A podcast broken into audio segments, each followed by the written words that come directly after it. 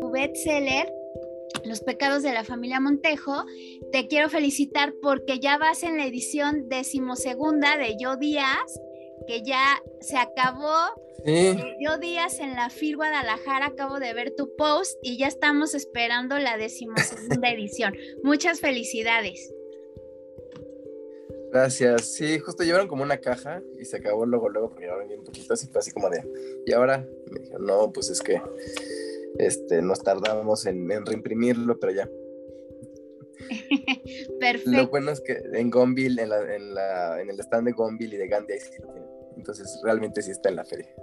No, qué maravilla, qué bueno. Y bueno, esto la verdad es que nos da mucho gusto porque lo que estábamos ahorita platicando mientras nos contactábamos contigo era que Los pecados de la familia Montejo fue tu primera novela y realmente sí empiezas a abordar toda la parte del porfiriato.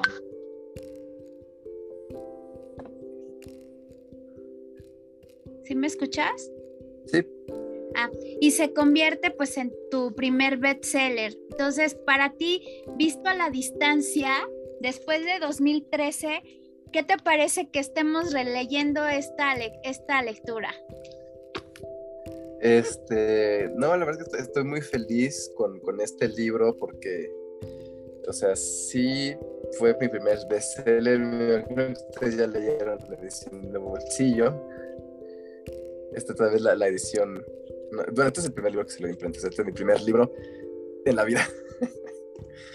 Entonces, este sí es una locura porque sigue vendiendo. Se reimprimió este año la edición de bolsillo y de repente digo, o sea, así como me sorprende que yo días a punto de cumplir este cinco años se siga reimprimiendo, me sorprende que los pecados de la familia Montejo después de, bueno, cuando está a punto de cumplir los 10 años, se siga reimprimiendo y se siga vendiendo. La verdad es que este, me, impresiona, creo que tiene más que ver con los personajes conmigo, pero la verdad es que es una bendición, es una bendición que mis libros se, se queden con el público. Claro, Ahora, eh, esta novela es una novela histórica en toda forma, a diferencia un poco de lo que podría ser Yo Díaz, que sí, es una novela histórica, pero ahí estás hablando directamente en primera voz. Porfirio habla en primera voz y habla de sus recuerdos. La novela de Los pecados de la familia este, Montejo es realmente una novela que tiene algo de suspenso, negra y novela histórica ¿Piensas volver a retomar este género que te queda tan bien? Eh, pues intenté hacerlo así con Soy Malintzin, este, que los capítulos quedaron abiertos y todo, pero sí, ya claro, ya, ya tenía varios libros de experiencia. En este caso estaba empezando, entonces eh, tengo planeada la segunda parte desde que salió este, el primero.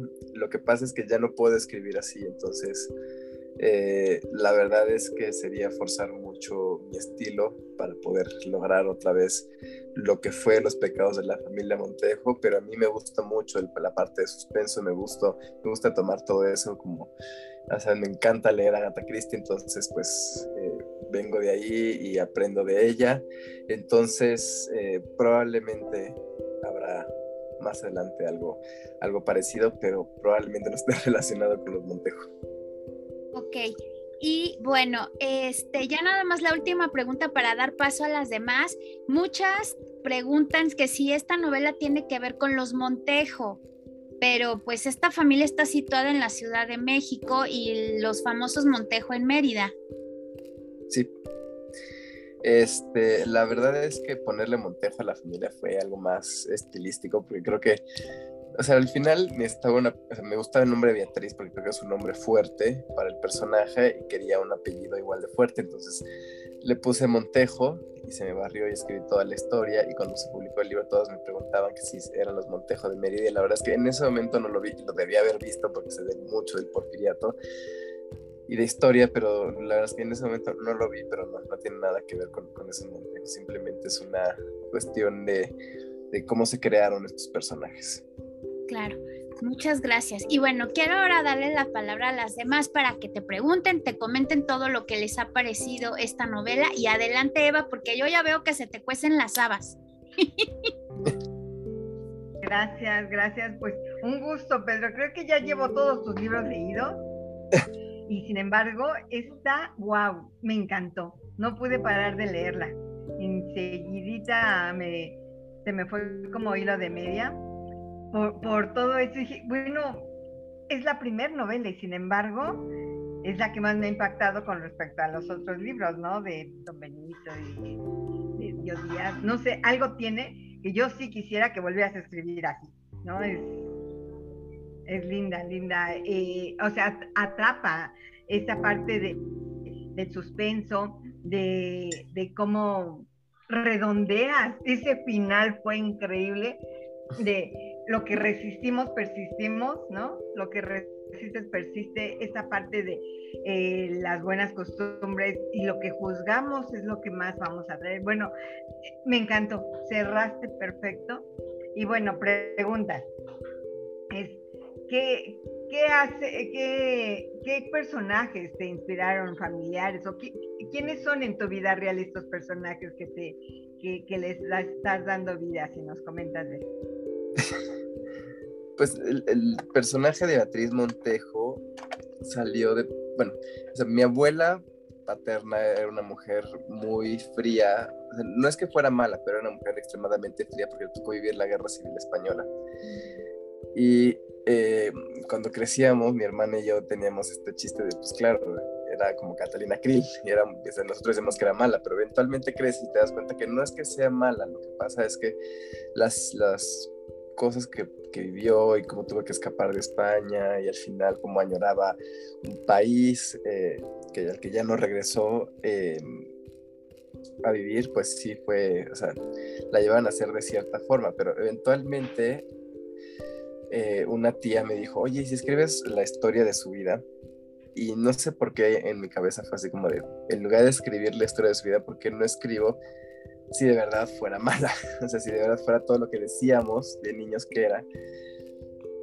Y así fue como nació Beatriz Montejo y el resto de los personajes nacieron con eh, esta idea de, si ya tengo este personaje central que es muy fuerte y que va a llevar toda la novela, eh, qué tipo de personajes o qué tipo de familia debería tener para estar en oposición a lo que ella es y pensaba. Entonces el, resto de los personajes simplemente fue esta, o sea, fueron ficticios porque necesitaba yo tener esa, esa posición constante con eh, el personaje. Entonces, este, hay gente de familia que le dice si es tal o es cual y seguramente todos se pelean por ver quién es quién porque creen que estaba escribiendo la historia de la familia, pero no realmente nada más es un qué tal si mi abuela si fuera eh, mala y la, lo ubiqué en el porfiriato porque pues, es, la época en la que más me siento cómodo, de la que más sé, entonces eh, también sirvió para, para hablar de cómo era una familia acomodada en el porfiriato y también lo que pesa, lo que le pesó a algunas de estas familias, pues que llegara la revolución. Entonces, así fue como se fue estructurando este, cast de, personajes. Y bueno, de todas maneras, eh, estaba también inspirado un poco en, Yo Claudio, hasta que yo Díaz, y por eso hay personajes como este, está Octavio y está Julio, son, son nombres romanos de la novela, porque también mm, medio estaban inspirados ahí, entonces sí es un poco mi abuela y es un poco yo Claudio, y finalmente es como cuajo dentro del porfiriato. No, y se ve, se ve la influencia de Agatha Christie en ti, ¿no? O sea, empiezas dando el primer golpe, así como, ¡Oh! ¡Lo mató! Sí. En las primeras páginas ya no lo puedes soltar y después sigue matando. Y sin embargo, obviamente no, yo no conozco a nadie tan que haya asesinado, pero sí, sí, sí es una época que desafortunadamente todavía hay muchas familias. Yo vivo en Querétaro y todavía hay familias que tienen muchas costumbres, tanto religiosas como familiares, ¿no? De que romper esta, esta línea familiar cuesta mucho. Y además entender un poco todo lo que las mujeres hemos ganado en tan poquito tiempo, porque pues quién va a soltar el privilegio de que han gozado los hombres, ¿no? Entonces lo que ahorita hemos ganado y, con estas novelas nos lo recuerdas, o sea, son mujeres muy fuertes, muy aguerridas, muy muy de usos y costumbres y del deber ser, ¿no? Que también han creado una sociedad que es en la que nos hemos desenvuelto y sin embargo la rebelión de la juventud que está, pero puede estar aplastada por estas miradas, por este, este bastón que recuerden muchas familias, nada más lo que se o sea, con una mirada me controla. Mm, esto nos controlan. Y bueno, otra de las dudas es, el, se, ve, se ve la influencia de, de estos autores ¿Y a ti qué te, qué te hizo? O sea, ahorita, ahorita, después de tantos años, no sé si la has releído, ¿cómo te sientes después de, de tu primera obra? Porque es la primerita, lo que, lo que nos mandaste al público de lo que muchos se engancharon ya contigo lo demás estás costando. Pero no, porque digo, después de leer ya tus libros, me gustaría más conocer al autor, Pedro a la persona. Eh, pues digo, sí, al final, en un principio, eh, pues sí era mucho más eh, inocente en cuestión editoriales y de cómo escribía las cosas. Y estos libros, este libro en particular, a diferencia de los otros, porque era mi primer libro, pues sí lo escribía pensando, híjoles, ¿qué va a pensar mi mamá? ¿Qué va a pensar toda la gente alrededor? Porque al final, pues yo sabía que lo, lo, iban a leer, entonces sí fue, sí estaba pensando mucho eh, en ellos y al final eh, lo que me dio yo días en adelante es que más bien estaba escribiendo el libro, decidí escribir los libros para mí, los libros que yo quería escribir. Yo creo que si hubiera escrito Los pecados de la familia Montejo sin miedo y con ya con todo lo que sé ahora claramente sería muy muy diferente. Y yo creo que por eso también, porque esos rasgos de realismo mágico que tiene la novela, la última vez que lo leí se me hicieron muy burdos en el sentido de que están muy así como de mira aquí está o sea, sí investigué y así sea del realismo mágico y te lo estoy poniendo todo enfrente funcionan pero creo que eh, yo los ahorita los, los, hubiera hecho más sutiles los hubiera trabajado de otra forma los hubiera hecho más psicológicos quizás algo más parecido a, Isabel Allende, pero pues, son cosas que también uno va aprendiendo en el camino. Esta novela es, es, muy burda en ese sentido, porque yo te estoy diciendo todo lo que te quiero decir te estoy enseñando todo lo que tienes que saber y te lo estoy poniendo ahí. Y al final por el tipo de historia funciona, y por el tipo de personajes creo que funciona, pero sí fue muy arriesgado. Ahorita ya no me gusta hacerlo, me gusta más jugar con la sutileza de las cosas y con lo que no estoy diciendo y con lo que el lector se imagina y es, es, es muy diferente. Entonces, eh, pues sí, ha cambiado mucho mi forma de escribir y mi forma de relacionarme con, mis historias y de cómo eh, he dejado atrás esos, esos miedos, porque al final escribo yo las historias que quiero escribir y finalmente pues también me ha llevado hasta aquí. Así si ha habido una, una evolución interna de cómo escribo y de cómo, qué es lo que quiero escribir. Y, pues sí, me, o sea, me doy cuenta ahora que estoy trabajando en otro libro. Y bueno, hablando de eh, esta sutileza, creo que una de las cosas que sí me gustaría saber, ¿cómo fue que los camafeos que usaba Beatriz, ¿cómo fue tu selección y qué es lo que significa cada uno? Porque eso, pues no sé. Eh, según recuerdo, es que, o sea, la escribí hace 10 años. Según, según recuerdo, la novela creo que empieza y termina con el mismo camafeo, que es el camafeo de San Pedro porque era como decir, yo soy Pedro y entonces era el que tenía la importancia, el canto que tenía la importancia, pero tenía que repetir otro y según yo se repite el de San Juan, pero todos, al final en todos los yo decidí que iban a aparecer todos los apóstoles en los porque ese capítulo y no era el traidor, Iscariote repetía Pedro y repetía Juan, yo. se nota mucho, se nota mucho que hay algo, para ti parece burda, pero para esa sutileza estar nombrando un buen detalle en el personaje, que acompañaba en el nombre de Dios tantas barbaridades, ¿verdad? bueno. Yo dejo a mis compañeras porque si no, no te suelto. Gracias, Pedro. Muchas gracias, Eva. De hecho, hace rato puse dos posts relacionados a los camafeos y los apóstoles. Y sí, vas metiendo diferentes apóstoles. Nosotros al menos le dimos como cierto contexto, ¿no? El hecho de cuando empieza a matar y sale San Pedro, pues como que sentía que le estaba abriendo las puertas del cielo al pobre inocente que se había escabechado, ¿no? Entonces, bueno, ahí fuimos investigando algunos y este, y, creo que esta parte que tú le llamas burda, creo que le va perfecto al tipo de personaje que es Beatriz. Y, yo te puedo decir que yo la compré en cuanto la anunciaste en el 2013 y me sorprendió porque fue como aire fresco, es decir, era un escritor, no escritor en ese tiempo, que tuiteaba y que había enganchado a la gente con todo lo que sabía de don Porfirio. Entonces, creo que tu novela sigue siendo actual, no deja de tener tu sello, sí se nota una evolución, porque hay veces que tú en esta novela vas dando mucha pista y no vas creando esta, lo que ustedes le llaman expectación, pero no importa, porque al final estas reacciones de Beatriz son las que uno lo deja así pasmado, ¿no? Aunque uno ya sabe qué fue lo que, lo que sucedió, ¿no? O, hacia dónde se estaba moviendo la intención de este personaje. Pero bueno, eh, América, adelante. Hola Pedro, buenas tardes a todas y todos.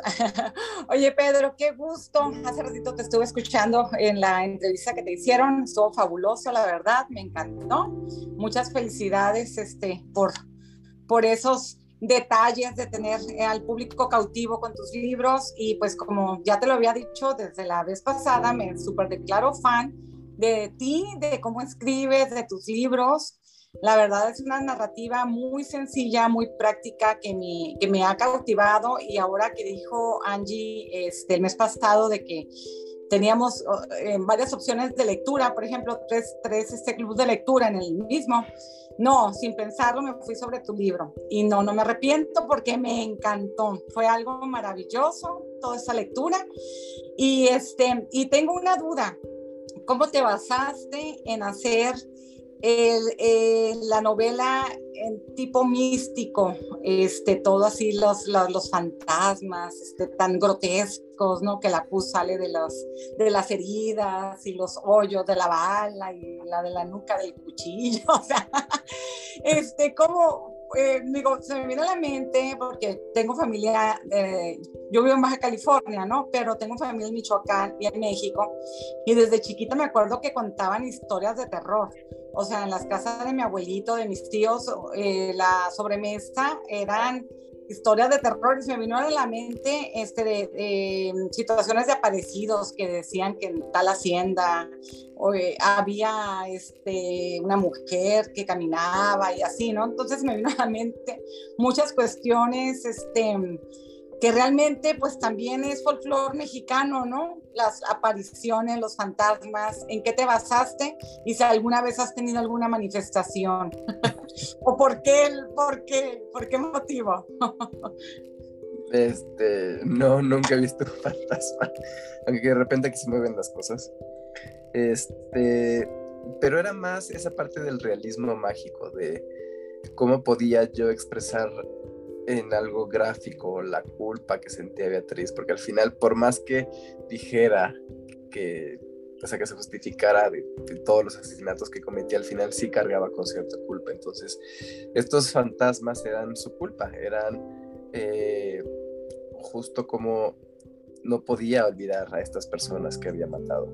Y al final, pues sí es... Eh, digo, era, era, mucho más claro, lo que pasa es que el manuscrito era más largo, pero eh, originalmente una persona de cada generación podía ver a los fantasmas. Entonces, Beatriz puede ver fantasmas y luego Julio puede ver fantasmas, pero esas escenas las quitamos y luego Magdalena puede ver los fantasmas. Pero cuando tú tenías un buen recuerdo de la persona, el fantasma parecía bien, y cuando tú tenías un rencor o algo con esa persona, el fantasma parecía así como a Beatriz le aparecen. y este tipo de, de cómo los iba acosando al final. Eh, porque todos los fantasmas siempre están moviendo los labios, pero no sabes qué están diciendo hasta el final y te das cuenta, eh, sabes que es la culpa que está arrastrando Beatriz, porque justo eh, hay una escena, y esa sí me acuerdo porque me gusta mucho esa escena, donde ella está ya decrépita en su casa y de repente se le aparecen todos los fantasmas y lo que le dicen es justamente las últimas palabras antes de, que ella los matara. Entonces, es justo la culpa, es una manifestación de la culpa. Todo lo, todos los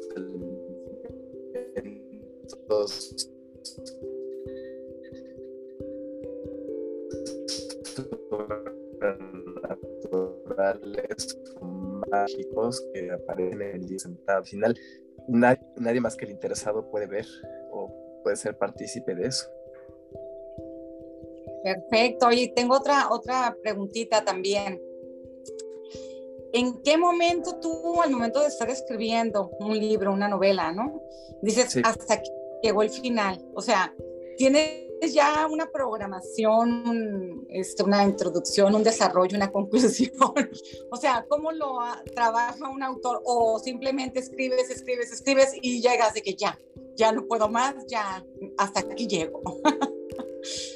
generalmente el final se me va revelando, o sea, en una novela biográfica es mucho más fácil saber dónde termina la historia, porque al final, pues, muchos casos, pues sí es donde el personaje se muere o está a punto de morirse, entonces eso lo tengo muy claro. Y generalmente la última escena o las últimas escenas las escribo mucho antes de llegar al final. Ah, eh, en el caso de los pecados de la familia Montejo, la verdad es que eh, yo tenía otro final, eh, pero finalmente los personajes me fueron llevando hasta ahí y me acuerdo que fue un momento de inspiración cuando escribí esa última escena. Así, es como tiene que terminar el libro, como que no hay otra forma. Es un, pues como si es, te das cuenta de que lo que, lo que hacía Beatriz ya había pasado antes y que Magdalena va a repetir ese ciclo, entonces están atrapados. Quizás una maldición, eh, quizás es parte de la historia de la familia, pero al final es, algo recurrente. Entonces, en este caso el final, eh, pues simplemente se dio así. Y es muy curioso porque es, parte de cómo los personajes te llevan. Eh, me acuerdo que en la planeación Beatriz moría capítulos antes y finalmente eh, yo decía es que el, personaje tiene que llegar al final. O sea, el personaje no me dejó matarlo hasta que no tuviera que. Y eso es parte de, es parte de que los personajes te van diciendo hacia dónde. En este caso, Beatriz y Magdalena, que son prácticamente las protagonistas de la segunda mitad del libro me dijeron por dónde tenía que ir y me dijeron cómo tenía que terminar la historia y eso está, eso está increíble. Muchas gracias, padrísimo, maravilloso. Gracias. Un 100. gracias, América. Adelante, Dani.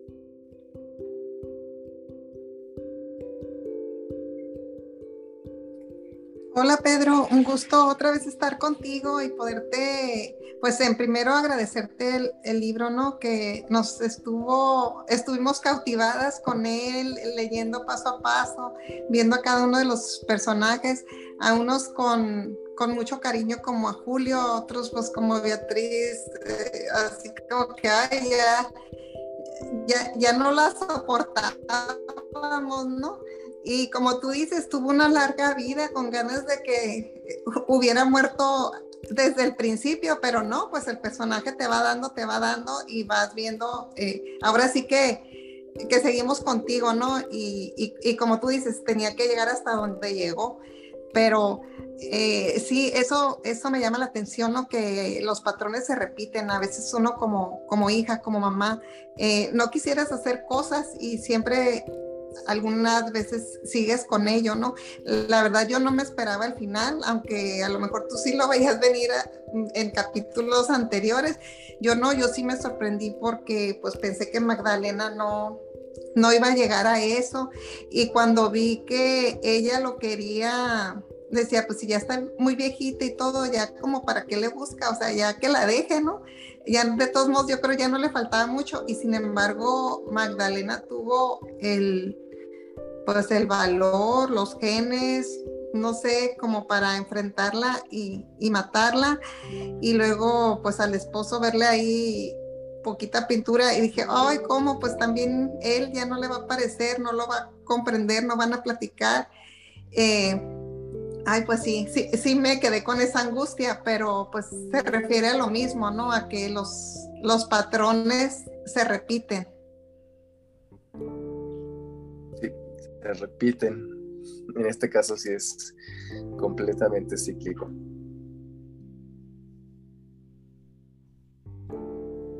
Sí, pues me, encantó. Eh, la, pregunta que yo te quería hacer, que también ahí no, no vi la justificación, es, es Pablo. ¿Por qué Pablo mataría a su papá? Eh, la verdad no recuerdo. Pero digo, además de que tenía, además de que lo crió Beatriz, ya con eso tienes. Este era un poco justo, es un, es un personaje que sale de Yo Claudio, y entonces eh, en Yo Claudio, eh, Calígula mata a su papá, así, de la misma edad, este, precisamente porque es una forma de demostrar que él es el que tiene poder y él es el que, el que está en control, y, yo pues simplemente imité esa, esa, pues ese arco argumental aquí, pero es, es un poco como para demostrar la, la crianza tóxica de Beatriz en, todo esto. Porque al final también tiene esos, esos comportamientos tóxicos con Magdalena, un poco incestuosos, y al final Magdalena los para.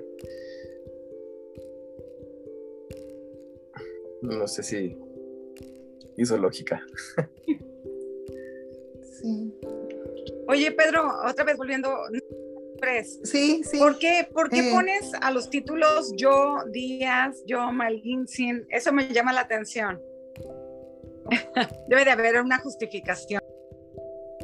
Porque la primera novela histórica que leí me gustó y que es de la que yo estudio es Yo Claudio. Entonces, todas mis novelas tienen alguna referencia o algún homenaje a Yo Claudio, así como Yo Díaz o Soy Malintzin, este, todos los personajes tienen algún momento en el que se definen a ellos, ellos mismos como yo, yo y Turbide, o sea, es, parte de cómo estoy referenciando a los autores de los que vengo.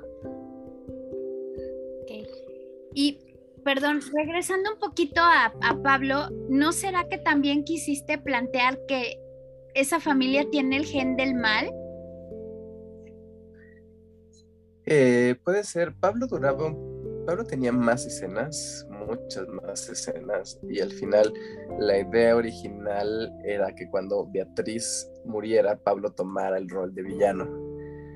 Entonces em, lo empecé a crecer como un villano y finalmente eh, Beatriz fue la que me dijo, no, aquí yo llevo el show y entonces llegó un punto en el que dije, está bien, pero me tengo que deshacer de uno de los dos. Y entonces me acabé, deshaciendo de Pablo. Pero sí, yo creo que es parte de, porque sí vemos, por ejemplo, que los hijos de Beatriz, aunque no estén de acuerdo con ella, de repente sí repiten ciertas actitudes. Entonces, sí vemos algo ahí o sea, están al final comportándose como... Eh,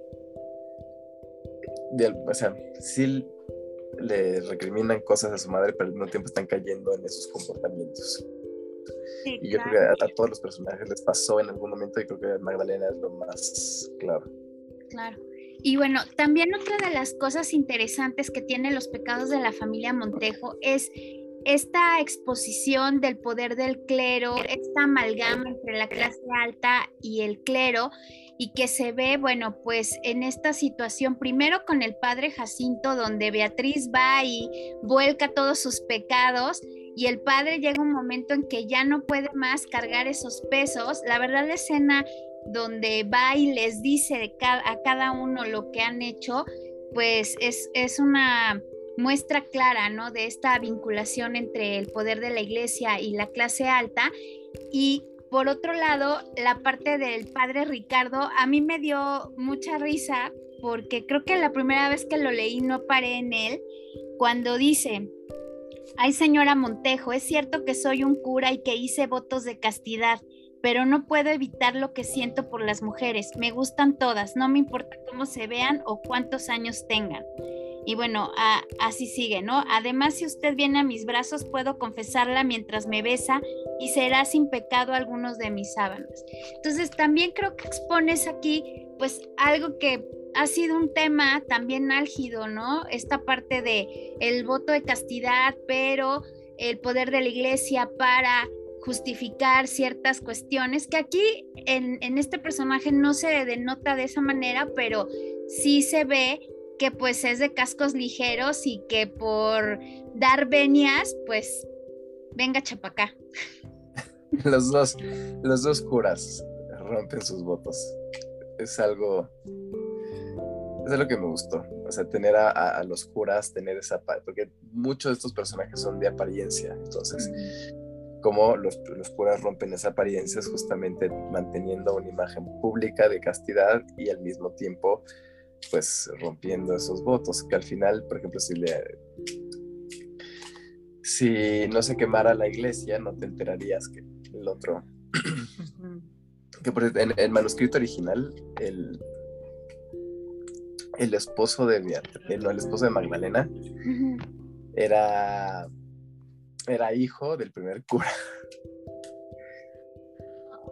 Se acercaba a la familia para investigar por qué había muerto su padre final, este, es una trama que me gustaba mucho. En su momento, la editorial consideró que estaba muy exagerada y ya luego la leí hace poco y dije, no, sí funcionaba, pero bueno, es parte de lo que los, pues, como un escritor novel te dicen, esto no funciona, y tú dices, sí, no, no funciona, pero sí funciona.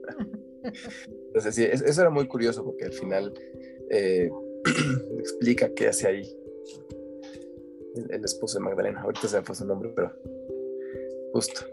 Claro.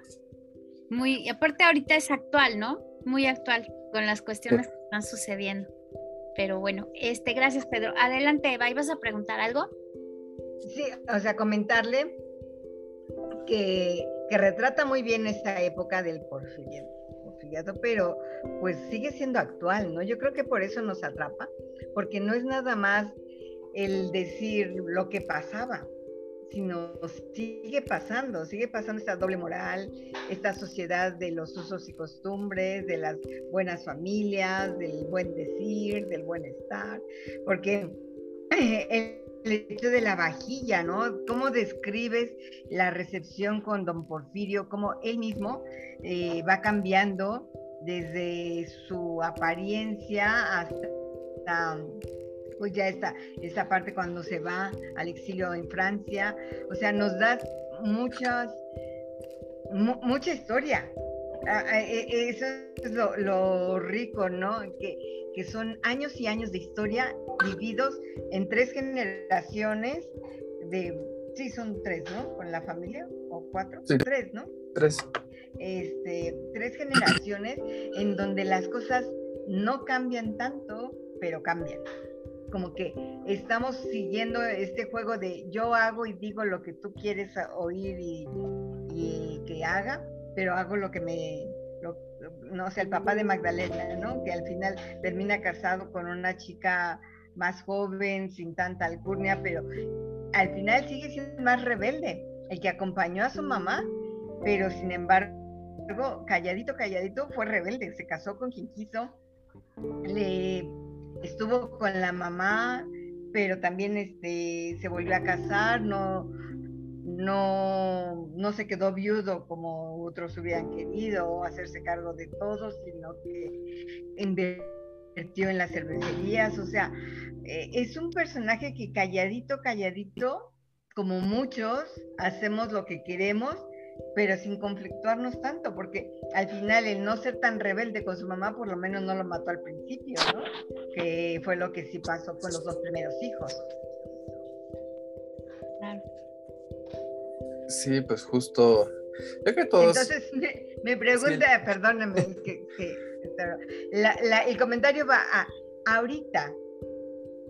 ¿Tú qué opinión tienes de nuestra sociedad mexicana con estos, eh, del buen decir, de la doble moral que, estamos hablando de tu novela?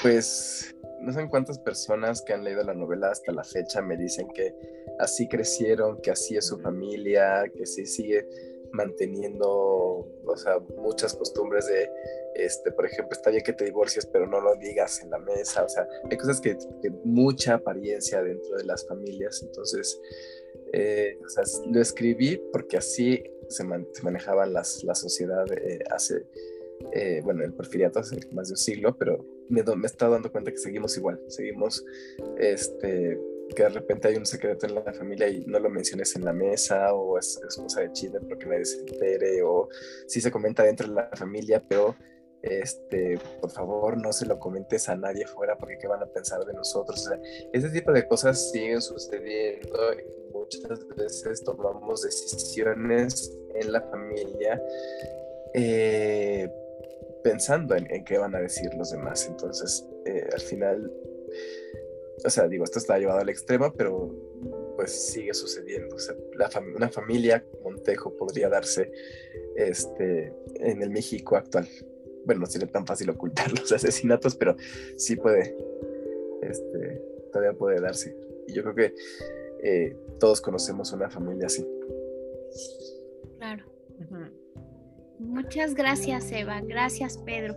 Y bueno, creo que este libro realmente sí nos lleva a adentrarnos a la parte del porfiriato, conocer los usos, las costumbres, el tipo de familias de clase alta, pero también nos muestra este inicio del cambio de la gente del pueblo, ¿no? Con, con Petrona y que obviamente pues empiezan a estar ya inconformes por el maltrato y que empiezan a ver en la revolución este cambio de tener una mejor vida. Hay una parte donde lo menciona, ¿no? Estamos buscando tener un cambio, pero pues al final fue nada más movedero de, fichas. Y bueno, eh, hablas también del manual de Carreño, que era como el tótem de, de, esta sociedad porfiriana para los usos y costumbres, la educación de las señoritas, que uno tenía que aprenderse de cabo a rabo. Todavía a mi mamá le, le tocó aprenderse el manual de Carreño y había también esta parte de etiqueta de regla social, de cómo se debería de poner una mesa, cómo te deberías de, comportar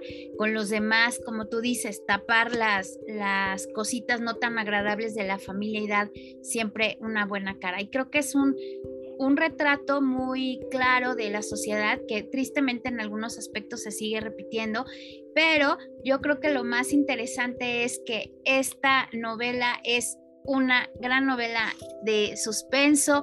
Eh, nos hizo nombrar el mes de noviembre por todas las novelas que leímos porque eran del género Desconfía de todos, no te confíes de nadie y creo que Beatriz en, encabeza esa, esa parte, ¿no? La verdad, este, pues muchas gracias por tener el tiempo para platicar con nosotros y la verdad a todas nos encantó tu novela. Yo es una relectura que ya hice, yo la compré en el 2013 y me encantó y ahora me volvió a encantar y le volví a encontrar más cosas. Entonces no sé si alguien quiera comentar algo más. Eh, Eva o América, no sé, ibas a decir algo. Oye, me encantaría hasta que le hicieran película. ¿Tienes proyectos para ayudarla? ¿Un proyecto o algo? Eh, esta se ha tenido un par de proyectos, pero no han, al final se ha quedado en la parte de negociación. Este, porque al final yo la pensé como si fuera una miniserie, son 13 capítulos y cada capítulo tiene su introducción, su desarrollo y su desenlace, entonces sí, me encantaría que fuera una serie, pero al final pues los proyectos, los dos intentos se cayeron por, eh, por una cuestión de presupuestos. Es muy caro hacer esa adaptación a la Ciudad de México, más toda la parte del realismo mágico. Claro. Pero bueno, hay que hacerle manita de puerco a Netflix. Sí. a Prime. Ojalá que sí. Así es. que está buenísima para serie, ¿eh? tiene todo lo, todo lo que nos gusta, el suspenso, el realismo mágico, la historia, ¿no? Felicidades, felicidades Pedro, porque creo que estás retratando, te digo, he leído los otros y los he disfrutado mucho, pero esta, no paré de leerla y al final me encantó, me encantó esta parte que luego no contemplamos, juzgamos lo que somos, ¿no? Al final eh, creemos que todos los demás son los malos y no sabemos el diablito que traemos dentro, ¿no? O qué emociones nos van a mover para hacer lo que hacemos. Y el juicio ante los demás es muy fuerte cuando también tenemos lo nuestro. Eh, creo que cada uno de los personajes los hiciste lucir, aún eh, este Pablo, yo, yo lo veía como ese, es, e, esos niñitos de la profecía, ¿no? O sea, chiquito pero con una maldad interna impresionante que da terror y al, y al final sí ha de haber personas que están tan dolidas porque las personas que los debieron de haber cuidado, que los debieron de haber este, protegido, visto, pues son las que no se hicieron cargo, ¿no? Entonces, qué pena que su mamá haya, haya muerto, pero que los padres se hayan sometido a la voluntad de otros por el qué dirán, porque los demás saben más de nosotros que nosotros mismos. O sea, ojalá que cortemos ya esta parte y que podamos tener jóvenes felices de ser quienes son y no que, que, cumplan las expectativas de otros adultos. Gracias por, por esta historia, por recordarnos lo que no queremos para nosotros, ¿no? Gracias. Gracias, Angie. Eva. No, hombre, a ustedes. Y bueno, no sé si tengan algún otro comentario, Dani. ¿No? Es que tarda en llegarle el, Nada más preguntarte, ¿qué, ¿qué, personaje fue con el que más te gustó o del que le aprendiste algo? Eh, el que más me gustó, bueno, Beatriz Montejo, es una cosa, era bien divertido trabajar a Beatriz Montejo porque estaba yo pensando en qué maldad iba a ser ahora y yo creo que ya la segunda mitad del libro ya me reía. Siento que llegó a unos puntos donde sí era ridículo el personaje, pero tenía que llegar a ese nivel de no es posible que nadie lo vea. o sea, ¿cómo, ¿cómo, es que todos estos personajes la siguen confrontando si ya saben cómo terminaron los demás, pero ahí seguían y Beatriz Montejo estaba siento que al final se convierte en una caricatura de sí misma, porque al final es, la evolución eh, normal de este tipo de personajes tan. de, madres tan castrantes, porque sí es el, es el arquetipo literario, pero la verdad es que este, disfruté muchísimo y bueno, aprendí a trabajar ese, tipo de personajes, porque es un personaje muy, muy fuerte. Yo tenía, con todo de que me iba llevando, pues es que yo sí tenía que jalarlo así como de, a ver, necesitamos de hacer esto porque los demás personajes tienen que pasar por algo histórico, entonces por favor. Pero... Plácate. Sí, plácate, Beatriz. Pero sí, aprendí, aprendí mucho de, de ese personaje y es uno de los de mis favoritos de todos los libros. Pues sí, Gracias. la reina del cielo. Sí. Ya en grado, ya, ya la perdimos a Beatriz Montejo. Pero bueno, Pedro, como siempre, pues te quiero agradecer el que, el que tengas el tiempo para platicar con nosotros aquí en Atando Libros y ya siempre tomamos foto con el libro para tener ahí un recuerdo. Permíteme un segundo, Angie, porque estoy peleándome con la luz aquí de la sala, no prende. Pero pues ya, aquí estoy pegada al foco. A ver. Ay, perdón.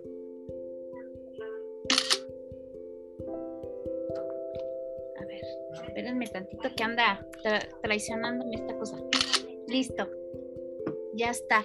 Y bueno, pues otra vez, Pedro, felicidades por tu doceava edición de Yo Díaz. Y me he dado cuenta que tengo varios libros tuyos en, en físico y tengo como dos en digital. Pero sí, pero también yo soy fan. Entonces, bueno, te quiero agradecer, gracias, gracias y esperamos este, ver pronto otro de tus libros. Sabemos que ya terminaste eh, la trilogía de, de mm, mexicanas que hicieron historia, ya el número 3, pero bueno, esperemos ver pronto tu próximo libro que creo que ya estás trabajando en él, ¿verdad? Sí. bueno. Pues, felicidades, felicidades por tanto trabajo y por los frutos que está dando. La verdad es que eh, yo, yo, admiro tu humildad de estar con nosotras, de compartirnos lo que nos das, no nada más en el escrito, sino la cercanía de poder estar con eso que a nosotras nos agrada, ¿no? O sea, lo que decíamos en el club, podemos leer cada quien el libro, no, no, no, tiene problema, pero el comentarlo, el estar contigo, el tener el libro es, es un plus que nos deja nos deja algo, ¿no? O sea, está, es, ser diferentes personas como lo que nos pasa cada día por haber leído algo diferente. Muchas gracias, gracias por lo que nos das y gracias compañeras por, por presentar. Muchas gracias. Hombre, gracias. gracias. Hasta luego, Pedro, gracias. Pedro. Muchas gracias. Gracias. Luego, gracias.